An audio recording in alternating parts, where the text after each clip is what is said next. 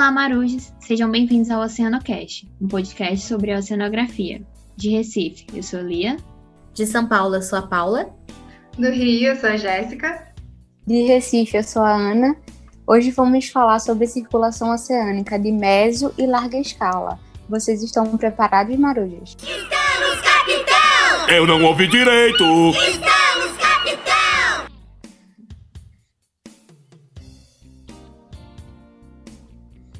Agora eu gostaria de chamar as nossas convidadas para se apresentarem. Meninas, quem são vocês no mundo da oceanografia? Bom, eu sou a Paula Biroc, eu sou aluna de doutorado em Oceanografia Física do Instituto Oceanográfico da USP. Eu fiz meu mestrado também no mesmo instituto. Eu sou também criadora do podcast Mestres dos Mares, no qual a gente divulga a oceanografia de maneira descontraída para a sociedade. E eu me encanto pelo fato da oceanografia ter um leque de tantos rumos e opções da aplicação da profissão, como por exemplo na análise e na ciência de dados, sejam eles dados de oceanografia ou não. Bom, eu sou a Jéssica, eu sou oceanógrafa formada pela UERJ, fiz a minha pós-graduação no Instituto Oceanográfico, lá na USP também. Desde que eu terminei, eu voltei para o Rio e eu trabalho com consultoria ambiental. Então, eu atuo nos mais diversos projetos, em todas as áreas da oceanografia. A, é, a parte de consultoria é bem dinâmica, Durante 2018 e 2019, eu fui professora substituta na Faculdade de Oceanografia da UERJ, justamente no tópico de circulação. Então, é um assunto que eu gosto bastante de falar e também adoro essa parte de divulgação da oceanografia, que é tão importante.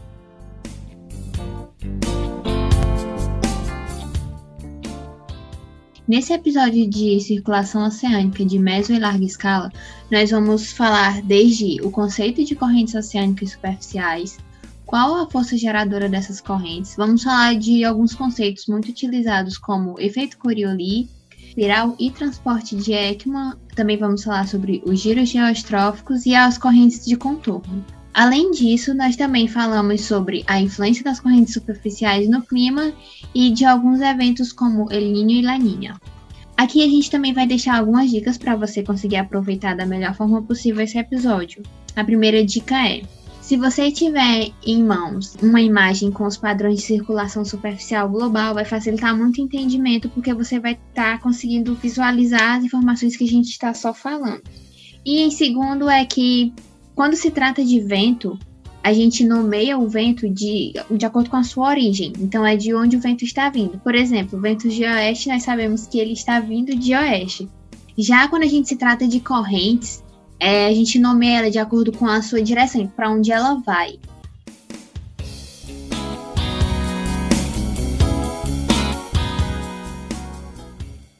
Iniciando a nossa discussão, eu queria perguntar para vocês qual é o conceito de circulação oceânica e por que que o nosso episódio é de meso e larga escala.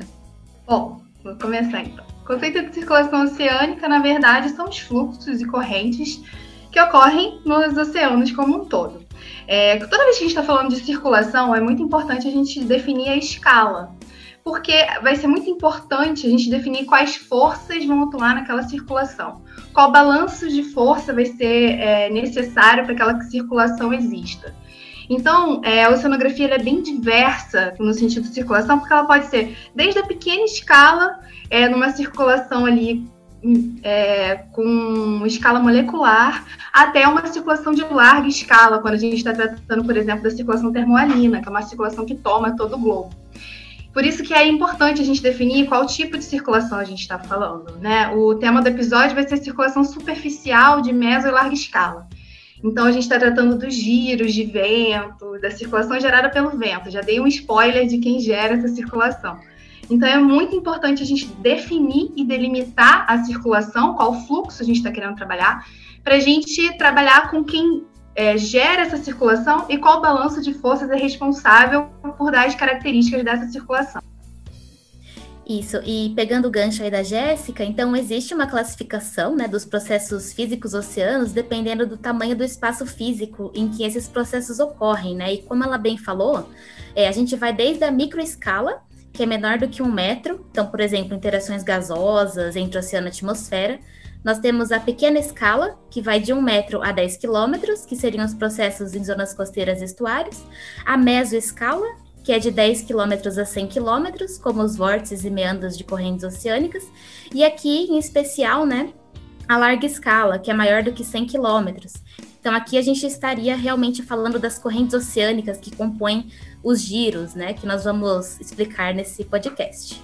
Então, pegando novamente um ganchinho no que vocês falaram, é, já que a Jéssica falou que deu um spoiler né, sobre as forças geradoras, eu queria perguntar qual é a força geradora das correntes superficiais? Bom, é, a força geradora principal é a força de atrito do vento, né? Então, o efeito do atrito do vento na superfície, ele gera essas correntes né? E o, o nome, né, correntes oceânicas superficiais, ele pode ser considerado até autoexplicativo, né? Porque essas são as correntes do oceano que ocorrem na camada mais superficial, em média e larga escala. E geral, bom, essa camada superficial ela pode variar dependendo da localidade do planeta, né? Mas em geral, quando a gente fala em média e larga escala, nós estamos falando aí na profundidade da superfície até mais ou menos 100 metros. É. Quando a gente está tratando de circulação superficial, né, a gente está falando da circulação gerada pelo vento. E o vento, na verdade, ele é um fluxo que ele é gerado. Quando a gente trata de oceanografia, a gente está tratando de duas grandes circulações: circulação gerada pelo vento e circulação termoalina, de grande, de larga escala, né? As duas têm a mesma, a mesma origem, na verdade, que é o Sol. Né? O Sol que ele é responsável por criar as diferenças de aquecimento da temperatura terrestre. Isso, por sua vez, vai criar centros de baixa e alta pressão, e aí vão gerar os fluxos da atmosfera, que são os ventos. Então, o padrão de ventos terrestre, ele acaba determinando também o padrão de circulação, o padrão de corrente. Eu queria dizer também, é, os ventos geralmente eles sopram de um, de um centro de alta pressão com um centro de baixa pressão. Né? Então, um centro de alta pressão é basicamente onde a, a pressão é maior, né, no centro e, e, e, nos entornos desse, desse sistema, ela é mais baixa. E um centro de baixa pressão é o oposto, né? A pressão ela é mais baixa no centro e no seu entorno ela é mais alta. Existe algum padrão de vento conhecido que gera essas correntes superficiais? Se existir, quais são eles? Sim, então, existem os ventos alísios, né? Que são aqueles que sopram nas zonas subtropicais, então, eles vão desde o Equador até 30 graus de latitude. E eles são o resultado da ascensão de massas de ar que convergem nas zonas de alta pressão, nos trópicos, para as zonas de baixa pressão no Equador, formando um ciclo. E além dos ventos alísios, nós temos também os ventos de oeste, que são os que ocorrem de 30 a 60 graus de latitude, que sopram de áreas de alta pressão, em zonas subtropicais, para os polos. Isso. E, e a gente brinca, né? Nas aulas a gente brinca que a natureza ela sempre gosta do equilíbrio. Então, sempre que você tiver um gradiente de pressão, é, que nesse caso a gente tem, né? A gente tem uma alta pressão e uma baixa pressão, é, vão ser gerados fluxos que são fluxos de gradiente de pressão, que vão sempre da alta para baixa, como a Paula falou. Só que no, na Terra, e aí eu já entro no nosso próximo tópico, na Terra a gente está num referencial em rotação. Então, como a Terra está rodando, esses fluxos, né, o fluxo, tanto o fluxo de vento quanto o fluxo de corrente, ele está sentindo o efeito da rotação, que é basicamente é, traduzido pela força de Coriolis. A força de Coriolis é uma força aparente, ou seja, ela não vai gerar movimento, ela é uma força secundária, ela precisa que já ocorra uma força gerando movimento para que ela atue. Então, os ventos na atmosfera terrestre eles não são fluxos unidirecionais, da, baixa, da alta para baixa pressão. Ao longo desse percurso, eles vão sendo defletidos por Coriolis, pelo efeito de Coriolis, que é o efeito de rotação da Terra. E é por isso que, em cima das bacias oceânicas, é, existem esses, como se fossem também giros de vento, que a gente chama de centros de alta pressão atmosférica, que são centros formados pelos cinturões, cinturões de ventos, que vão gerar como se fosse uma circulação anti-horária no hemisfério sul e horária no hemisfério norte. Isso é muito importante para a gente entender por que, que a gente tem giro oceânico. É, é, a gente vai discutir alguns conceitos aqui nesse, nesse episódio que vão determinar qual é o tipo de circulação. Como a Paula falou, a circulação que é efetivamente gerada pelo vento, ela está ali nos primeiros 100 metros. Mas o vento ele tem uma, uma, uma ação até os mil metros de profundidade, mais ou menos, que é onde começa já uma, a circulação geostrófica, que ela é ocasionada justamente por diferença de pressão, que uma vez foi ocasionada pelo vento. Exatamente. E explicando um pouquinho mais, né, sobre o efeito de Coriolis, ela, como a Jéssica falou, é uma força aparente, né, também chamada de pseudo-força, e ele existe devido ao movimento da rotação da Terra e por causa do referencial adotado também. Porque como nós somos observadores ligados à Terra, nós vemos um corpo parecer se mover em relação à nossa localização. Então, no hemisfério norte, a força de Coriolis faz com que o corpo se movimente, né, e pareça se mover, na verdade, para a direita da sua direção do movimento. E no hemisfério sul, ele parece mover-se para a esquerda do movimento. E, além disso, essa força de Coriolis ela é medida através do parâmetro de Coriolis, né, que depende da latitude e muda de sinal no Equador. E o efeito de Coriolis ele é zero no Equador e aumenta na direção dos polos, sendo máximo nessas regiões. E é bem importante complementar, porque tem muita fake news de Coriolis. Gente que bota um vídeo da descarga na Austrália, descarga nos Estados Unidos. É diferente porque mudou o sinal de Coriolis. Nada disso. Coriolis ele vai ser efetivo em movimentos de uma determinada escala. Por isso também que é muito importante a gente determinar novamente qual escala a gente está falando. Então, é, movimentos da sua, da sua descarga ou da sua piscina, não sei que a sua piscina seja muito grande, Coriolis vai ser efetivo ou não. Tá? Mas para a sua descarga, o que vai ser efetivo vai ser engenharia. É, é, é o mesmo tipo de circulação aqui ou no hemisfério norte.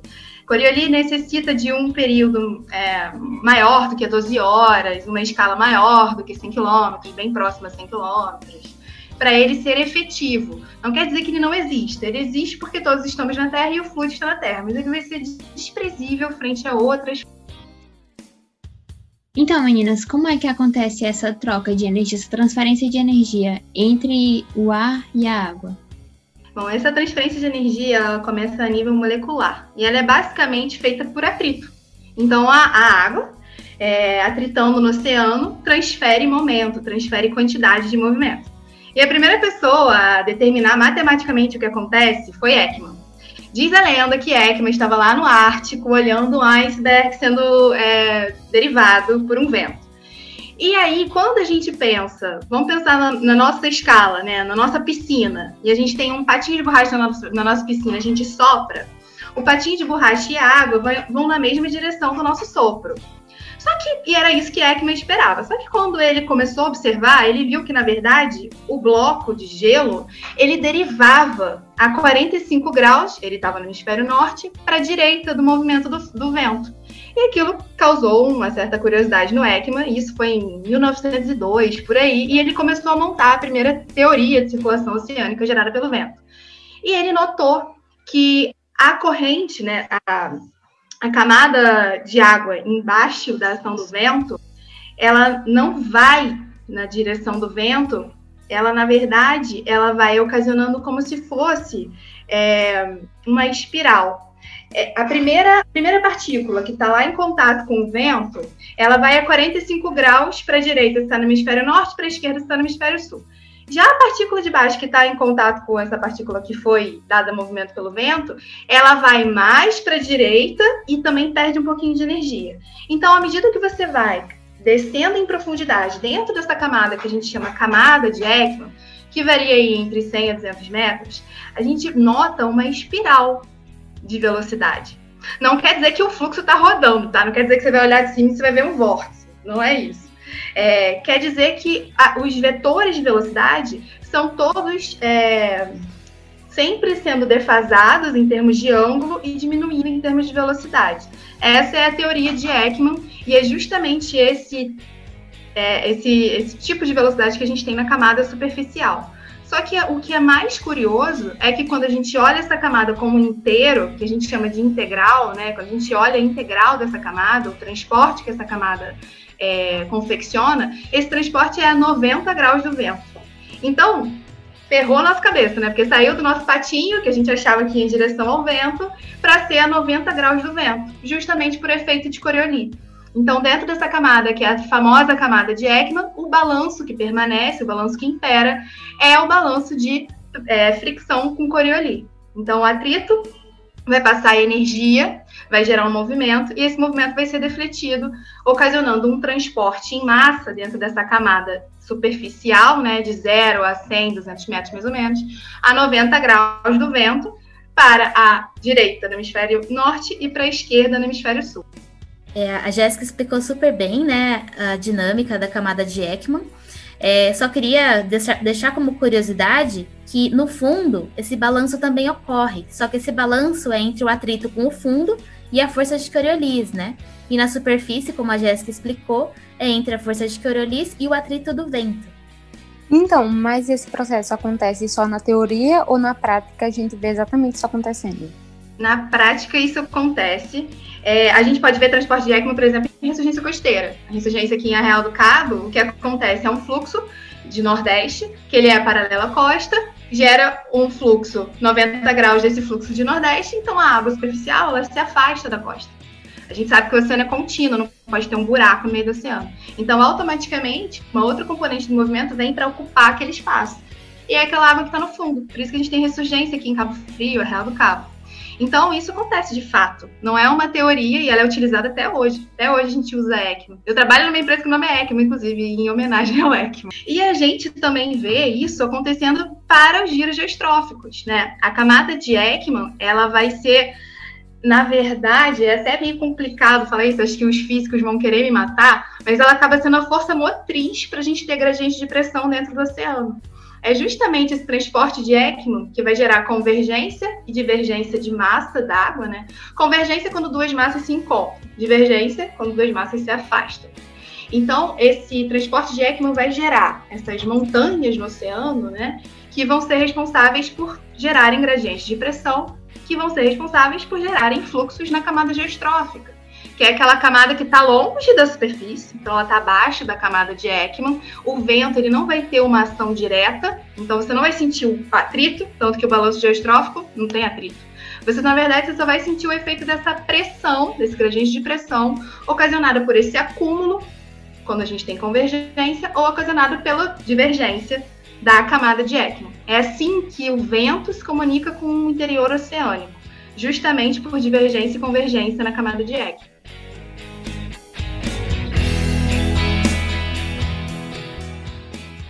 Bom, pegando o gancho aí que a Jéssica deixou, é sobre os giros, né? Os giros oceânicos geostróficos.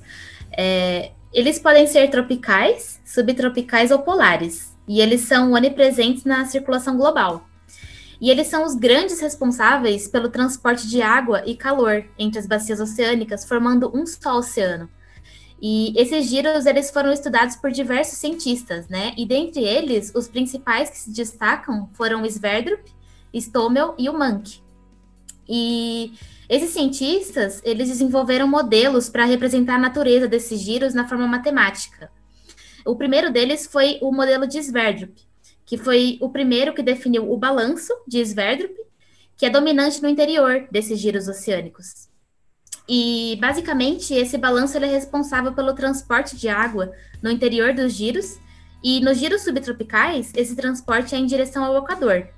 Mas para que haja conservação de massa, né, dentro desses giros, a água deve retornar em direção aos polos ou pela borda leste ou pela borda oeste. E hoje em dia, graças ao cientista Stommel, a gente sabe que esse retorno da água é pela borda oeste. Além disso, a gente sabe que os continentes e algumas ilhas também, elas influenciam na geração dos giros oceânicos e funcionam como barreiras físicas, né? Delimitando-os horizontalmente. Isso. Então, como a Paulinha falou, a gente tem esses giros. Então, se a gente pegar o giro subtropical, por exemplo, é, o giro subtropical, ele é um giro. Quando a gente fala de oceano, a gente sempre fala de bacia. A gente tem que endereçar qual giro a gente está falando. Então, a gente tem os três grandes oceanos, né? Pacífico, Índico e Atlântico.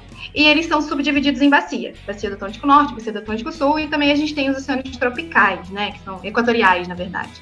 Tem uma dinâmica bem diferente. Então, para a gente ver um, esse acoplamento mais rápido e mais fácil, vamos supor assim, a gente pode pegar o nosso giro subtropical aqui, do Atlântico Sul, que é a bacia entre o Brasil e a África. A gente tem lá embaixo, como a Paulinha falou, em 45 Sul, os ventos de oeste. Se esses ventos são de oeste, eles estão indo para leste, né? Venta de onde vem.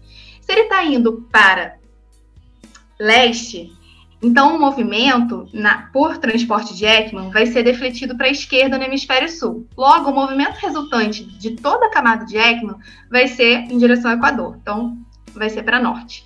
Quando a gente olha o, a outra borda do giro, que é que está ali na região dos ventos alísios, os alísios eles estão indo para oeste. Então eles vêm de leste e vão para oeste. Então o fluxo é, oceânico resultante do transporte de Ekman vai estar tá apontando para sul. Então o que a gente vê é que no meio dos giros subtropicais a gente tem convergência na, na camada de Ekman o que vai gerar como se fosse uma montanha em cima do oceano. Você não vai conseguir, você não vai olhar, né? Você não vai conseguir ver uma montanha. Falam que é dois metros a cada 100 quilômetros, mil quilômetros, eu nem sei precisar. A gente consegue ver isso por satélite, que chama altura dinâmica, para quem quiser se aprofundar nisso, mas a olho nu a gente não vai ver uma montanha. Mas o que acontece é que o efeito na água é justamente esse de deságue mesmo. A água tende a fugir da alta pressão, que essa montanha de água fez, para as regiões de baixa pressão, que são na borda do giro. Só que ao longo desse movimento, ela é defletida por Coriolis. É, então ela está saindo do meio do giro e indo para a borda, sendo defletida por Coriolis, à esquerda no hemisfério sul. Então ela ganha essa rotação, que a gente chama o, o fluxo, ele vai ganhar um rotacional. Por isso que os giros geostróficos aqui no hemisfério sul giram sempre anti-horário e lá no hemisfério norte sempre horário. Porque sempre nos giros subtropicais a gente vai ter essa convergência no meio. Então a água ali na camada de Ekman está convergindo, o interior geostrófico vai como se ficar, vai ficar meio que pressionado, vai ter alta pressão no meio, o fluxo vai tender a correr para as bordas. Ao longo desse movimento, Coriolis age e confere vorticidade ao giro. Então, Coriolis ela está sempre dando rotação, está sempre inserindo vorticidade é, nos nossos movimentos oceânicos, que primeiramente foram gerados pelo vento. E aí tem toda essa questão de acoplamento oceano-atmosfera e também toda essa questão né, da ação da camada de Ekman fazendo pressão no interior geostrófico. Vale ressaltar que nos giros subtropicais existe a intensificação da corrente de bordo-oeste, né? E a gente sabe hoje que existe uma diferenciação entre as correntes de oeste e leste que compõem os giros, né? E torna esses giros assimétricos.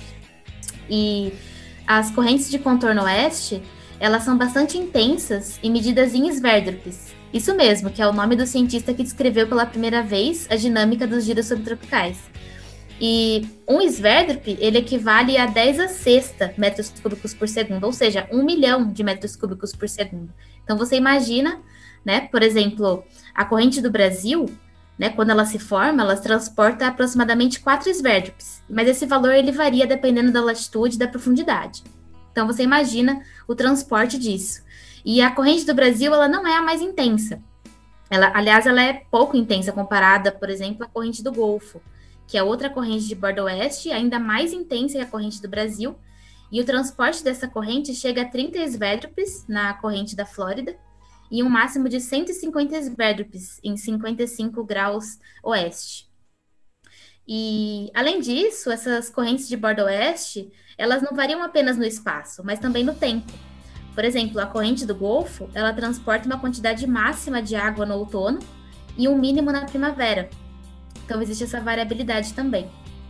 Isso, então, como a Paula falou, né? Quando a gente ouve de corrente oceanográfica, o que, que a gente ouve? Corrente do Golfo, corrente leste australiana, corrente do Brasil.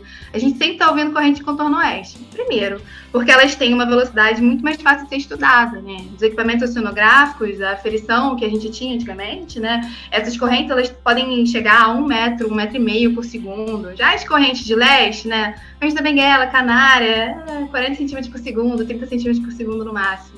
A gente gosta de coisa, né? De estudar coisa com magnitude alta para a gente ter certeza do que a gente está falando. E como a Paulinha falou mesmo, a, o primeiro cara a fazer essa, essa estudar essa situação foi Sverdrup. E aí ele viu que o transporte meridional, que é o transporte que vai para norte ou para sul, né? Ele era completamente dependente do sentido de rotação do vento. Ou seja, ao longo de toda a bacia, que ele não colocou nenhum atrito na equação dele. Então, ele não podia aplicar para nenhuma borda. Ele usou ali o interiorzão do oceano. Ele viu que ao longo de toda a bacia, o transporte meridional tinha o mesmo sinal do, do rotacional do vento. E aí, por isso é que a Paulinha falou que todo fluxo vai só para o Equador.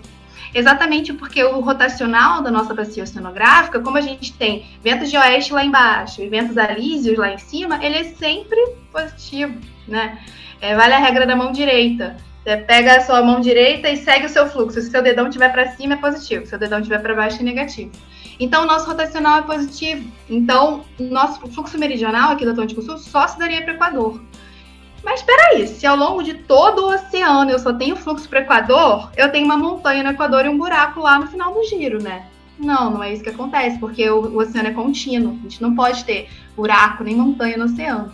Então, o que acontece é que esse fluxo ele tem que retornar por uma borda empiricamente, e aí veio Stommel e conseguiu comprovar isso matematicamente, mas empiricamente, lá na época de Verda, sabia-se que as correntes de contorno oeste não eram para o Equador, muito pelo contrário, elas levavam as correntes mais, as águas mais quentes, né? elas vinham do Equador em direção aos polos.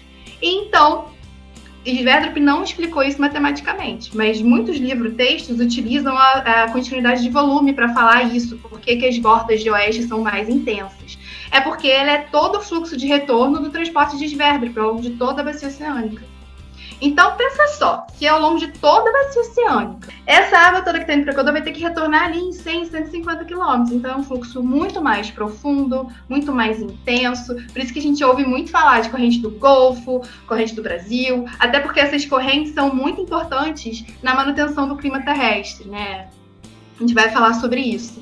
E as correntes de leste são aquele fluxo mais calmo, mais raso, é, mais devagar do que em relação às correntes de contorno oeste. Stommel, ele conseguiu matematizar isso. Ele colocou lá um termo de atrito no, no modelo dele, que é, é, faltava em Sverdrup, né? Porque a teoria de Sverdrup, a energia ia para sempre, não tinha nenhuma perda ali de energia. Então estava errado, o, não estava errado, não vou falar isso, né? Mas o modelo de Sverdrup faltava um termo de perda de energia ali. E colocou um termo de atrito e aí ele conseguiu fechar o giro dele, ele conseguiu fechar toda a trajetória. Só, só que ele percebeu que essa simetria se dá por dois fatores: porque a Terra está em rotação e porque a Terra é esférica. Então, o parâmetro de Coriolis e a, e a mudança do parâmetro de Coriolis é essencial para a gente ter essa, essa, essa intensificação das correntes de contorno oeste. E aí veio o Monk, que, pô, tá, tava vivo até dois anos atrás, maravilhoso. E ele colocou um, exatamente um termo de quarta ordem, de atrito lateral, atrito com fundo, e aí ele chegou direitinho às linhas de corrente muito próximas, isso em 1950. Então nem tinha computador direito naquela época para reduzir isso. Ele chegou a uma solução muito próxima da que a gente tem hoje.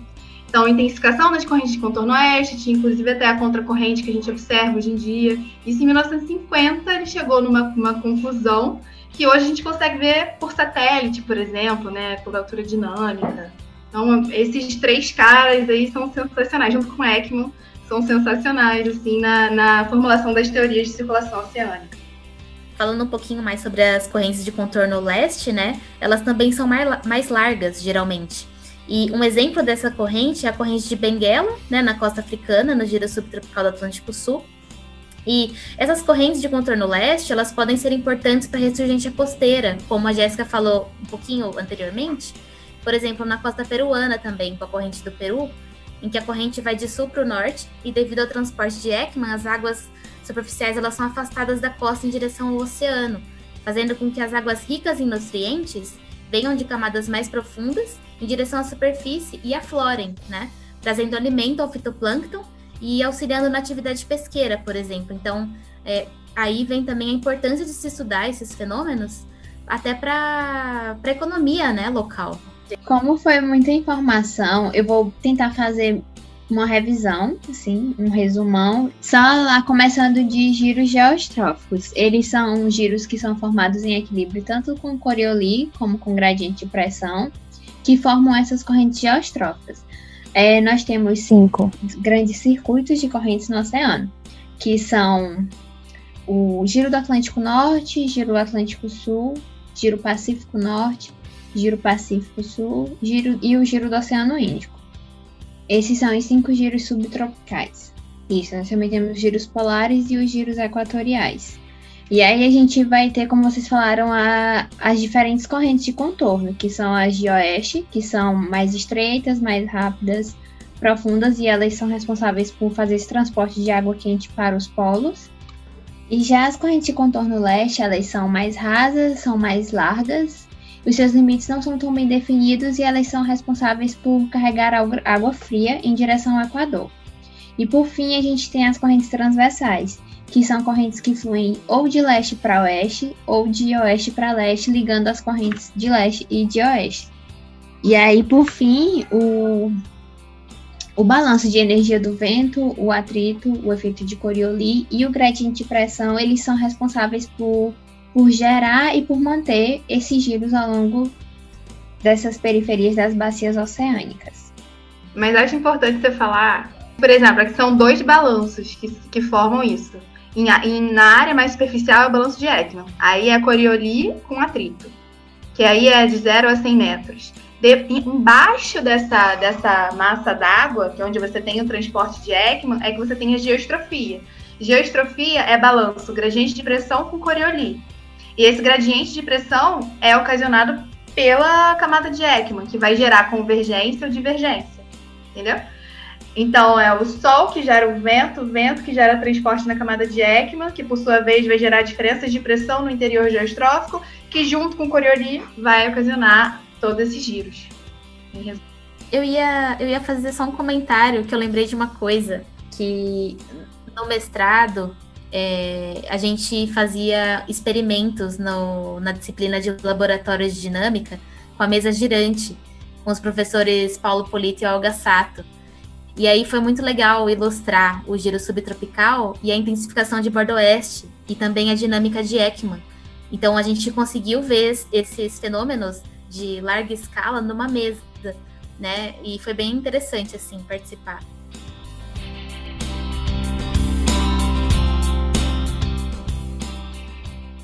Então, meninas, eu queria saber quais são as influências dessas correntes superficiais no clima se tem alguma influência e quais são elas. As correntes superficiais, elas são muito importantes para a manutenção do clima. Estima-se, por exemplo, que se a corrente do Golfo. Lembra aquele filme O Dia Depois de Amanhã? Não sei se vocês lembram. Eu tô ficando velha, já não sei. Mas aquilo, obviamente, é irreal, porque não vai ser naquela escala de tempo. Mas estima-se que se a corrente do Golfo diminuir de tensão ou ela diminuir de velocidade significativamente, o clima da Europa médio baixa cerca de 8 graus Celsius. 8 graus Celsius médio, a gente está falando de extremo, máximo e mínimo absurdos, sei lá, menos 50, menos 80. Então, na verdade, essa energia que chega lá em cima, ou aqui embaixo também, a gente pode, a gente pode pensar para os giros subtropicais como um todo. Eles levam a água do Equador, é uma água quente, para regiões é, subtropicais, né? 45 graus ali no limite. Então, ele está levando calor ele, ela tem essa troca de calor com a atmosfera e os ventos fazem esse calor chegar no continente. É isso que acontece com a Europa. Então, se a corrente do Golfo parar, como foi o que aconteceu no filme, realmente a Europa vai congelar. Não naquela, naquela velocidade você está andando, você congela. Mas, obviamente, você vai ter um congelamento de todo o continente europeu. E essas correntes, elas é que facilitam a existência de vida em áreas que não poderiam ter se a gente não tivesse essa distribuição de calor.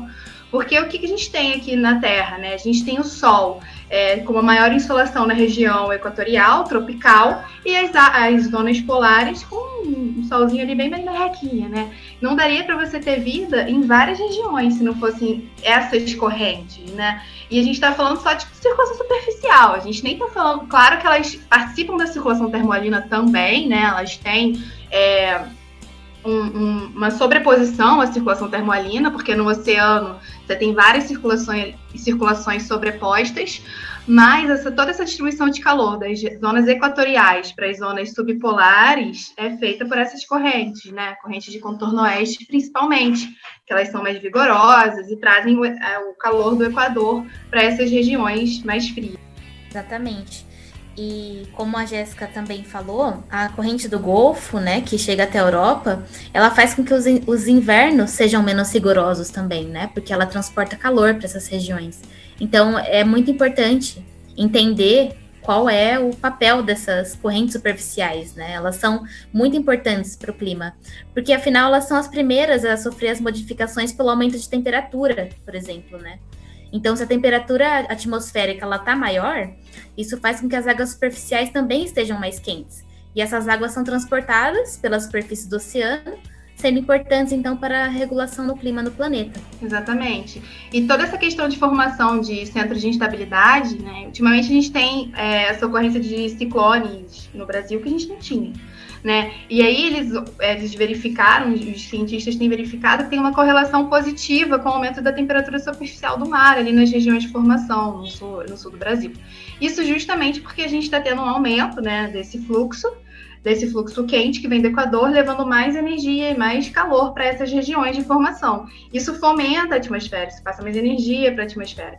E aí você acaba modificando o oceano e a atmosfera, elas estão em constante sinergia, é um feedback o tempo inteiro você está tendo essa troca, tanto de, de, de, fluxo, de momento, na verdade, de calor. Então, com é, é, essas correntes, ela tem esse acoplamento, né, oceano-atmosfera, muito direto. Então, isso que a gente tem visto, algumas anomalias de temperatura de superficial bem na região das correntes de contorno oeste ou bem nas, nas retroflexões que elas fazem, né, quando elas se afastam da costa. Aqui no, no, no, Atlântico Sul é a confluência Brasil-Malvinas. Então, tem se notado é, padrões de tendências né, de aquecimento global, é, essa migração da confluência Brasil-Malvinas, justamente relacionado ao, às tendências de aquecimento global. É, e falando em aquecimento global, né, a gente não pode deixar de falar de uma variação climática natural, né, que é importantíssima aqui para a nossa região da América do Sul que é o El Ninho e a Laninha, né? Que é uma variação dinamicamente centrada ali na região tropical do Oceano Pacífico. E a escala de tempo, né, ela é interanual, então de 3 a 7 anos existe uma, uma alternância quase que periódica entre os estados de El Ninho e Laninha, e existe um índice que é chamado Southern Oscillation, que é baseado na diferença de pressão entre dois locais tropicais do Pacífico Sul, e ele está intimamente relacionado com o estado do El Ninho. Então, esse índice, como ele está intimamente relacionado com os eventos de El Ninho, o fenômeno climático ele é frequentemente referido como El Ninho Southern Oscillation, ou seja, o ENSO, né? É E-N-S-O. E um evento de El Ninho, ele é marcado por um transporte incomum de água quente, mais ou menos acima de 28 graus Celsius, pro, para o leste, na zona equatorial, e é associada com o enfraquecimento dos ventos alísios, que a gente já explicou anteriormente. Né? E os ventos alísios, eles sopram de sudeste, né? Então seria um enfraquecimento desses ventos no leste e os ventos de oeste mais fortes no oeste. Enfim, e a laninha, por exemplo, é o oposto. Então nós vemos os ventos alísios mais fortes de sudeste no leste e ventos de oeste fracos no extremo oeste. Então, ele gera como resultado águas mais frias, menores do que 25 graus Celsius. E essa água fria, ela se estende mais para oeste, ao longo de todo o Equador ali, é, e esse, essa extensão, né, ela é maior do que o normal. E essa alternância, né, entre esses estados de El Niño e Laninha, ela não é regular, porque existem diferentes fenômenos oceânicos e atmosféricos que são ligados em todo o sistema. Então, portanto, a previsão do Enzo, né, não é tão boa como, por exemplo, as marés, por exemplo, que são forçadas regularmente pelo Sol e pela Lua. É isso. E assim, importante falar que isso acontece no Pacífico tropical, né, como a Paulinha falou. E uma curiosidade, na verdade, ele tem o nome de El Ninho, porque essa corrente quente que chegava até a, costa oeste da América do Sul chegava muito forte em dezembro, chegava durante o verão. E estava próximo do Natal, é o Ninho, é o menino, né? Então relacionavam a chegada dessas águas com o menino Jesus. E aí ficou El Ninho, o nome desse fenômeno quente. E o contrário dele, que é quando ele está na fase fria, é Laninha. Não se sabe por que isso é ocasionado, isso é uma oscilação natural mesmo. É, só que isso ocasiona algumas modificações no clima, no clima da América do Sul. Então, quando a gente tem ano de El Ninho, a gente tem a parte é, oeste do Pacífico equatorial bem chuvosa, assim como a parte oeste da América do Sul com bastante chuva, seca no norte e nordeste, e sul do Brasil com bastante chuva. Já em período de, de lanina, a gente tem um cenário oposto. A gente tem é, chuva no norte e nordeste do Brasil e seca no sul do Brasil. Agora a gente está em lanina. Só que, como a gente está em lanina e a gente está tendo essas anomalias de temperatura tanto no Atlântico Sul quanto no Atlântico Norte, os sistemas atmosféricos não estão se comportando é, como uma laninha clássica, estão falando que é uma laninha fake. Justamente porque a gente não está tendo essa seca toda no sul e sudeste, que a gente esperava em tempo de laninha, e nem tantas chuvas no nordeste. Isso tem a ver com o acoplamento oceano-atmosfera. Então, é, existe uma anomalia superficial de temperatura lá no Atlântico Norte, então, isso está é, movimentando a zona de convergência, que é a zona onde confluem os ventos alísios. E isso também está modificando um pouco é, a anomalia aqui no Atlântico Sul de temperatura, justamente da, da TSM, né, da temperatura superficial dos mares, está modificando também a zona de convergência do Atlântico Sul, né, que ela transporta essa umidade do oceano para o continente.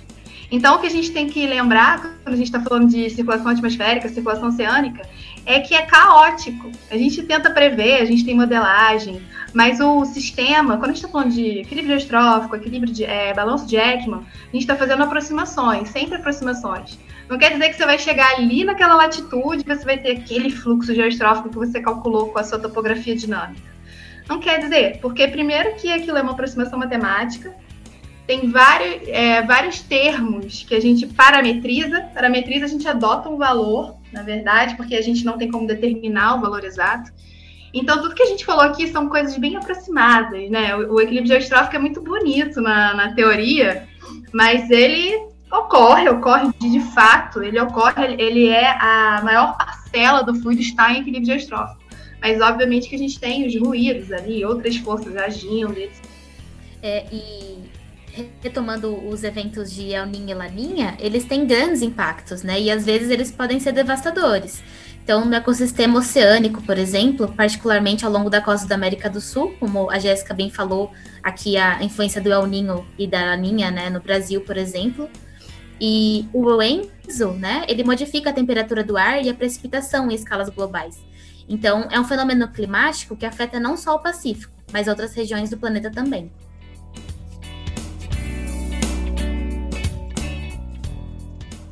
Então, começando a nossa parte de indicações desse episódio, a minha indicação é um site chamado Windy, que vai estar tá na descrição do episódio, onde nele é possível a gente ver é, alguns padrões, tanto de vento como de temperatura, de ondas. O site é bem legal e ele dá para ver tanto em tempo real como em um determinado dia específico. Bom, a minha indicação é o podcast, né, que eu sou criadora junto com a Rafaela e com o Arthur, que é o Mestre dos Mares. E a gente começou na metade do segundo semestre do ano passado, em meio à pandemia.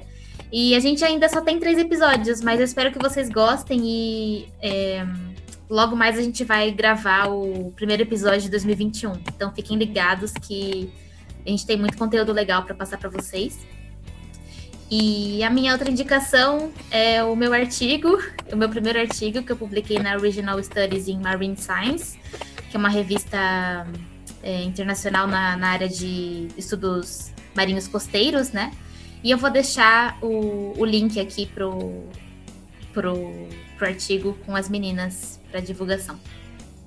Para as pessoas que vão fazer oceanografia, leiam antes para ver o que é oceanografia. Porque muita gente acha que a oceanografia, na verdade, é mergulhar com golfinho, é ir para praia, é cuidar, de, é cuidar de bicho, né? Ser babá de baleia. Muita gente fala isso. E é, claro que tem essa parte toda de que é a oceanografia biológica, que é muito importante mas a oceanografia tem um cálculo. Você entra na faculdade, você tem o, o meu ciclo era muito próximo da engenharia. Então você tem cálculo, você tem física, é, você tem química. Você tem que ir psicologicamente preparado para isso. Então a oceanografia física é a parte odiada da oceanografia. Porque você chega lá e você se, dá, você se depara com a equação né, de Navier, né, aquela equação com derivada que você nem sabe resolver aquilo, aí você tem que fazer um programa. Então as pessoas têm muito medo da oceanografia física. E na verdade a oceanografia física é muito. não é simples, mas ela é prática, né? E você tem que amar aquela equação. Quando eu botava a equação da vorticidade, eu falava, gente, olha que lindo. É, a Paulinha falou Sverdrup, Stommel e Monk. Cara, esses caras são maravilhosos. E você E consegue... assim, Lia, quem, quem é? Eu nunca vi, não. são, são os grandes modelos né, de circulação oceanográfica, são esses três caras que fizeram. E, e o Monk e os três fizeram bastante coisa, não só isso, mas esse foi o trabalho que foi mais conhecido dos dois. Sverdrup em 1947, Stommel em 1949 e Monk em 1950. Então são modelos que foram criados lá atrás, que são equações. Você olha aquilo e fala, meu Deus do céu, é Derron, é Derron, é Derron para tudo quanto é lado, é derivada parcial para tudo quanto é lado. Mas é, você tem que criar uma intimidade com aquela equação. E aí, só que é isso, o aluno da sonografia chega, não sabe que ele vai ter cálculo, não sabe que ele vai ter. E aí você entra em cálculo, quem te dá geralmente é o IME, né? Na, na, facu... na UERJ, quem dá cálculo para sonografia são os engenheiros. E eles falam para você: ah, você nem vai usar isso aí não. Sendo que todas as equações são equações diferenciais ordinárias, a maioria das equações que a gente resolve. Então, se você é aluno de oceanografia e você está ouvindo isso, se esforça em cálculo para você chegar nas físicas, oceanografias físicas da vida e amar aquela equação, para você não ter medo daquela equação. Aprender a amar ela, porque ela vai iluminar o seu mundo. E depois que você aprende, é muito legal, você consegue falar de tudo com muita é, tranquilidade, sabe? Então, a minha indicação é amem cálculo. e, e amem as equações, porque depois fica fácil. Óbvio que a gente consegue. Né, a Paula teve a oportunidade de trabalhar com uma mesa giratória, né, que mimetiza os movimentos na Terra. É só, acho que é só a USP que tem isso hoje em dia. Não sei se outra, se outra instituição tem. É, oceanografia física, a gente, pô, quando a gente está falando de larga escala, ninguém consegue ver o mundo, né? Você consegue, é, você consegue entender os fenômenos quando você vê eles acontecendo. Só que na oceanografia física a gente está falando aqui de eustrofia. Qual é a velocidade de uma corrente eustrófica, né? Você vai conseguir ver essa corrente? Então, a matemática te traz muito essa elucidação dos fenômenos. E é importante você não precisa amar a matemática. Depois você aprende até a amar. Mas você tem que. Vou encarar isso, pô. Eu sou oceanógrafo. Eu vou ver de tudo. Você vai ver as quatro áreas. Você vai ver física, química, biológica e geológica. E tem a social agora, né? Que é uma área super importante da sonografia. Mas é isso, gente. Tipo, amem cálculo, estudem cálculo. Vocês vão usar sim a equação diferencial ordinária. A equação mais importante que a equação de conservação do momento é uma EDO. Então, estudem. Já tô até pensando em mudar pra física. Vem, vem, muda. Eu tenho uma indicação também de site muito bom, que é um site da NOAA, ele é, ele é, ele é ligado à NOAA, né? Que é como se fosse a NASA do oceano, eu sempre explico assim, né? Que é, é o Departamento de Oceano lá da, dos Estados Unidos. E eles fazem, eles mimetizam alguns fenômenos oceanográficos num copo de café. Então, eles falam sobre a camada de Ekman e é, eu acho que é Oceanography in a Mug, alguma coisa assim. Eu vou mandar o link para vocês e vocês disponibilizam. É muito legal.